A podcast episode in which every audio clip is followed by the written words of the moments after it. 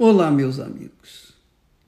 Que o Espírito do Deus Altíssimo, o Espírito que Deus nos tem dado para testemunhar neste mundo, testemunhar nesse mundo a respeito da ressurreição do Senhor e Salvador Jesus Cristo, esteja com você, para que você venha conhecer Jesus pessoalmente, para que você tenha a riqueza, a glória, a grandeza de não falar de alguém que você não conhece, que você já ouviu falar, que você lê na Bíblia, mas que você não conheceu ainda.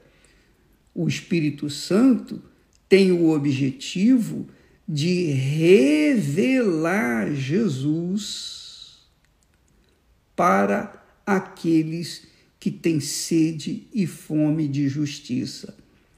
Então, assim sendo, eu quero que você tenha, no mínimo, no mínimo, aquilo que Deus me tem dado. No mínimo, no mínimo. Todos os dias eu oro nesse aspecto. Eu oro pela igreja, eu oro por vocês que têm chegado até nós através deste veículo de comunicação. Eu oro pedindo sempre a Deus, no almoço, no jantar, no café da manhã, no café da tarde. Sempre eu estou orando por vocês, independentemente se vocês creem ou não. Se há quem descrê, não interessa, eu vou orar. O resto eu deixo com Deus. Mas eu queria falar com vocês a respeito de uma mensagem e que essa pessoa, não vou dizer o nome, vou guardar aqui em segredo, mas essa moça ela diz assim: o bispo, com respeito à mensagem de ontem, ela disse: Bispo, confesso que hoje fiquei intrigada e preocupada, pois não entendi por que aprendo na palavra de Deus que é bom ter valores para colaborar com a obra de Deus eu faço com o maior carinho, mas o Senhor falou hoje que quando Deus vê em nós que almejamos ser ricos, Deus não se agrada. Por favor, me ajude. Muito obrigada. Talvez seja também a dúvida de outras tantas pessoas. Eu quero dizer o seguinte: que minha amiga quando Deus promete vida e vida com abundância, que é o tema dessa semana, a vida com abundância começa com o Espírito Santo dentro de você. Quando você tem o Espírito de Deus dentro de você, você automaticamente tem a vida com abundância, porque o Espírito Santo é o Espírito da vida é o espírito da vida eterna, não é vidinha, mesquinha, miserável que se vive nesse mundo, não. Não, de forma nenhuma. Por exemplo, só a título de exemplo, é, graças a Deus não me falta nada. Deus tem suprido as minhas necessidades pessoais, graças a Deus. Nunca me faltou pão nosso de cada dia, desde que nós abraçamos a fé nele. Mas, isso foi há 57 anos, mas é, o que, que havia no início da minha carreira? Eu havia, eu trabalhava com, com dificuldades, eu, eu levava marmita para o trabalho, eu saía de um emprego, entrava no outro, estudava à noite. A minha vida era bem bem difícil, bem controlada. Quando eu casei, eu tive que trabalhar duas vezes mais, o dobro, para poder sustentar a casa. Então, eu nunca me preocupei em ter riquezas, em ter bens, em ter nada. Eu só me preocupava em ganhar almas para Jesus. Esse era o meu objetivo e continua sendo. Essa é a paixão que arde dentro do meu coração. Mas Deus foi acrescentando, de acordo com a necessidade da obra de Deus, nós fomos tomando posse de coisas que servem à obra de Deus. Quando eles dizem aí o bispo é bilionário, não sei o quê, isso aí, tudo o que eles dizem que eu tenho, mas na verdade é da igreja, é, é justamente para promover o evangelho do reino de Deus em todo o mundo. Por exemplo, quando nós adquirimos a Record, a Record estava vivendo a base de, por exemplo, tinha que se emendar um fio no outro, fazer gatilhos para manter a luz e manter a sua programação no ar, que ela estava falida. Hoje não. Hoje a Record está não só em São Paulo, mas em todo o mundo. Ela se estendeu por todo o mundo e sempre com o objetivo de levar a palavra de Deus. É claro que é, com essa aquisição da Record, nós obviamente, tivemos que assumir a posição de titular, porque não tinha outro, não tinha mais ninguém. Só havia um que tinha condições, era eu. Então, hoje, quando nós pegamos, a Record estava falida e tinha lá uma meia dúzia de funcionários. Meia dúzia de funcionários. Hoje, são milhares e milhares de famílias que vivem, direta ou indiretamente, do trabalho da Record, a Record TV, a Record Internacional. Quer dizer, nós tivemos o privilégio de poder fazer aquilo que Deus queria. Eu não pedi isso, eu não pedi aquilo, eu não pedi televisão, eu não pedi nada. Eu, não, eu, sou, eu já sou rico. Mas Deus foi acrescentando de acordo com a necessidade do desenvolvimento do trabalho que nós estávamos e estamos é, fazendo. Então veio naturalmente, as necessidades foram cobertas. Tivemos muitas dificuldades, sim.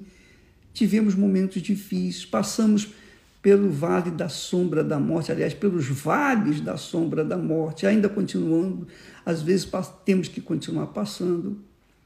Então, vieram os bens de acordo com a necessidade da igreja. Porque, imagine você, se nos perseguiram, por exemplo, lá em Angola, expulsaram a igreja, mas a Record vai poder transmitir as suas mensagens de fé por todo o continente africano através de outro sistema. Nós vamos continuar pregando o Evangelho a toda criatura. Então, quer dizer, para que isso possa acontecer, é preciso que também aqueles que são da fé venham me ajudar para que eles também possam ser coparticipantes da pregação do Evangelho. Então não é pecado você ter riquezas, não é pecado você ter sua casa, você ter a sua vida abençoada, a sua vida abundante. O, o problema é que, às vezes, as pessoas colocam o carro na frente dos bois porque elas priorizam o dinheiro, elas priorizam o ganho do dinheiro ainda que elas priorizem isso para a obra de Deus, não é bom. E Paulo fala sobre justamente isso. Aqueles que querem ficar ricos caem em tentação. Mesmo que você seja membro da Igreja Universal do Reino de Deus, você é, por exemplo, você recebeu o batismo com o Espírito Santo. Você é batizado com o Espírito Santo, já recebeu o Espírito Santo. Então, você jamais, em tempo algum, tem o direito de ficar ansiosa, ansioso de ganhar mais dinheiro, porque se você foca, se você foca a sua fé no ganho de dinheiro em, em primeiro lugar, é óbvio que você vai pouco a pouco tomando posse do dinheiro e pouco a pouco também perdendo aquela chama de, ganha, de querer ganhar almas.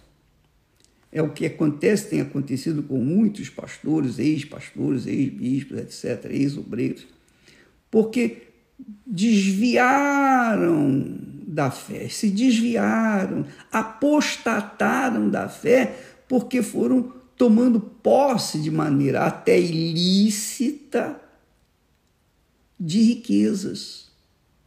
Por quê? Porque uma coisa pede outra e outra pede outra, e assim vai a, a coisa acontece. Sem querer, você está afundada, está mergulhada num objetivo que não é de Deus. É claro que o Espírito Santo avisa, o bispo, mas eu tenho, o Espírito Santo avisa, e ele avisa, ele dá até sinais, ele dá até sinais para que ninguém venha fazer isso. Sinais para os seus filhos, aqueles que o têm. Então, estes, se resistem à voz do Espírito Santo, então eles estão apagando o Espírito Santo dentro de si e acabam perdendo até o que tem. Então, minha amiga, é bom você ter valores, é bom você ter riqueza, mas você não pode priorizar a riqueza para ajudar na obra de Deus. Ah, eu quero ter dinheiro para ajudar na obra de Deus. Não. Você deve querer fazer a vontade de Deus. Meu Deus, eis-me aqui, eu sou serva, eu sou servo. Se o Senhor quiser me dar, o Senhor vai me dar. É ou não é? Você viu o capítulo da novela, que você tem acompanhado a, a história de Abraão? Abraão teve um encontro com Deus com 75 anos. Somente aos 100 anos, praticamente, é que ele veio ter o filho tão esperado. E Sara já tinha passado dos dias férteis, já não tinha mais jeito para ela. Então, por isso, é, desenrolou um problema dentro da, da casa de Abraão. Ele falhou porque ele ouviu a voz de, de, de Sara e teve um filho com uma mulher, com uma serva para gerar a sua descendência. E, e é óbvio que isso foi. Até hoje nós sofremos as consequências, porque os ismaelitas ah, são os árabes que atacam Israel. Israel, os filhos de Abraão são os filhos de Israel lá, os filhos de Isaac, descendência de Isaac. Então, esse conflito entre árabes e judeus se tem perpetuado perpetuado ao longo dos milênios que vivemos. Por quê? Porque não se confiou 100%, Sara não confiou 100% nas promessas de Deus e acabou se perdendo. Ora, minha amiga e meu amigo, é isso, o nosso cuidado é com a sua alma. O nosso cuidado é com a sua alma. Então, se você tiver valores, graças a Deus. Se você não tiver para dar, graças a Deus. Deus vai lhe dar no momento certo. Agora, você não pode encher o seu, a sua cabeça de cobiça, os seus olhos de cobiça, para ter riquezas, para poder ajudar na obra de Deus. É o contrário. Você tem que ajudar na obra de Deus com o que você tem. O que, que você tem? Jesus perguntou para, para Pedro: O que, é que vocês têm aí? Ó, oh, Senhor, estão com fome e tem que despedir a multidão. Jesus, o que, é que vocês têm aí? E então Pedro chegou para Jesus: Olha, não tem nada, mas vem um rapaz, tem um rapazinho aí que tem cinco pães e dois peixinhos. Então Jesus disse: Trazemos. Ah, cinco pães e dois peixinhos é pouquinho, mas Deus multiplicou. Então é isso que você tem que entender. Você tem que entender que você não jamais, em tempo algum, pode colocar sua cabeça, seu coração, sua mente no dinheiro, porque isso é a perdição. Ainda que o motivo, o propósito seja honrado, que ajudar na obra de Deus, não, mas para Deus não vale, não serve. Você tem que cuidar de querer servir a Deus, de querer fazer a vontade dele. E ele então vai te dar os elementos para que isso possa acontecer. Então, essa mensagem vale tanto para os bispos, pastores, para os que pregam o evangelho, quanto os membros do corpo do Senhor Jesus, que fazem parte do corpo do Senhor Jesus, que é a igreja. Então, você que é membro, que, que tem por acaso, ou um obreiro obreira, você tem por acaso dentro de si um desejo enorme, imenso de ganhar dinheiro, mas você já tem o Espírito Santo. Eu tenho certeza que o Espírito Santo deve ter falado com você. É que você não ouviu, é que você não, não, não entendeu, porque a voz do Espírito Santo é muito sensível e você tem que ter ouvidos para ouvi-lo. Então, de repente, ele permite problemas, dificuldades econômicas. Você vai para um trabalho, não dá certo, você investe aqui, investe ali, perde dinheiro, e, e você. Mas você tem um Espírito Santo. Aí você diz, poxa, mas peraí, por que, que as coisas não acontecem comigo? Porque Deus está falando, está tentando lhe dizer: olha, você, você, você mudou o foco. Ao invés de você querer servir-me, você está querendo se servir querendo dinheiro para se servir. Aí você vai se perder. Então eu vou barrar o seu caminho, igual Deus fez a, a, com Balaão e impediu que a jumenta andasse. E a jumenta depois falou com Balaão. pois é, minha amiga, meu amado e caro colega. Deus quer usar você mais do que nunca, porque nós não temos muito tempo, nós temos muito pouco tempo. A volta de Jesus é iminente, os sinais estão aí, as atrocidades, a violência, as injustiças, as desordens sociais em todos os países. Então, Deus está buscando pessoas que venham servi-lo como servos de fato, de verdade, para que ele então possa usá-los para levar a palavra dele para as pessoas. Então, eu penso que respondo a sua pergunta, minha amiga, porque você aprende na palavra de Deus que riquezas não é pecado. Você aprende Abraão era rico. Jó era extrema, era o mais rico do Oriente. Então você vai ver que os, o próprio Salomão, mas Salomão se perdeu. Ele se perdeu. Depois se achou novamente no final da vida. Mas ele teve momentos de profunda depressão. Profunda depressão.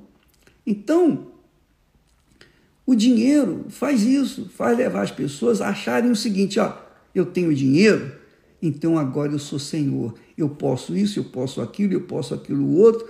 E pouco a pouco você vai perdendo o foco de depender de Deus para depender do seu dinheiro.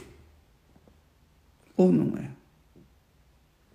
Eu espero que você tenha entendido, compreendido, minha amiga, para que você não venha também cair num laço do diabo, porque o diabo faz brilhar o ouro mais do que ele é brilhar, que ele brilha. O diabo fez isso com Jesus. Ah, está aqui. Mostrou toda a glória do mundo, as riquezas, a glória do mundo. Tudo isso é meu e tudo isso te darei. Mentiroso. Mentiroso.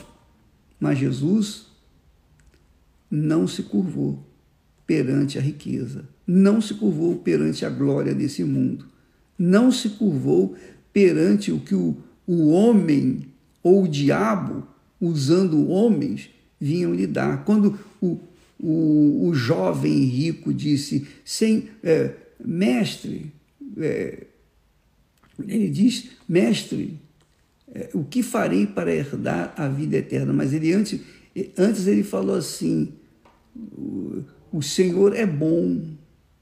Ele falou que Jesus era bom, mas Jesus disse não, bom só Deus. Quer dizer, nem Jesus aceitou a glória dos homens, quanto mais nós. Então, não aceite, não se deixe levar pelos laços de Satanás quando você olha as facilidades para ganhar dinheiro fácil, quando você olha as facilidades para você crescer rápido, quando você olha as facilidades para tomar posse de riquezas. E quando você toma posse de riqueza, você tem outros problemas e outros problemas e piores do que antes.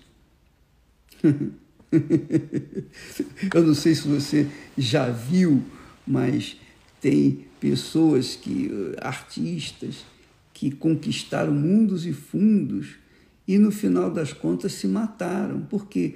Porque eles pensavam o seguinte: poxa, o dinheiro vai me trazer felicidade e não trouxe. Pelo contrário, eu sou deprimido. Eu tenho tudo, eu tenho o mundo aos meus pés, mas eu eu sou deprimido, eu sou triste, eu sou abatido, eu vivo ansioso, etc, etc, etc. E acaba se matando. Minha amiga, meu amigo, essa é a fé. A fé com inteligência que mantém a gente centrado na vontade de Deus para a nossa vida.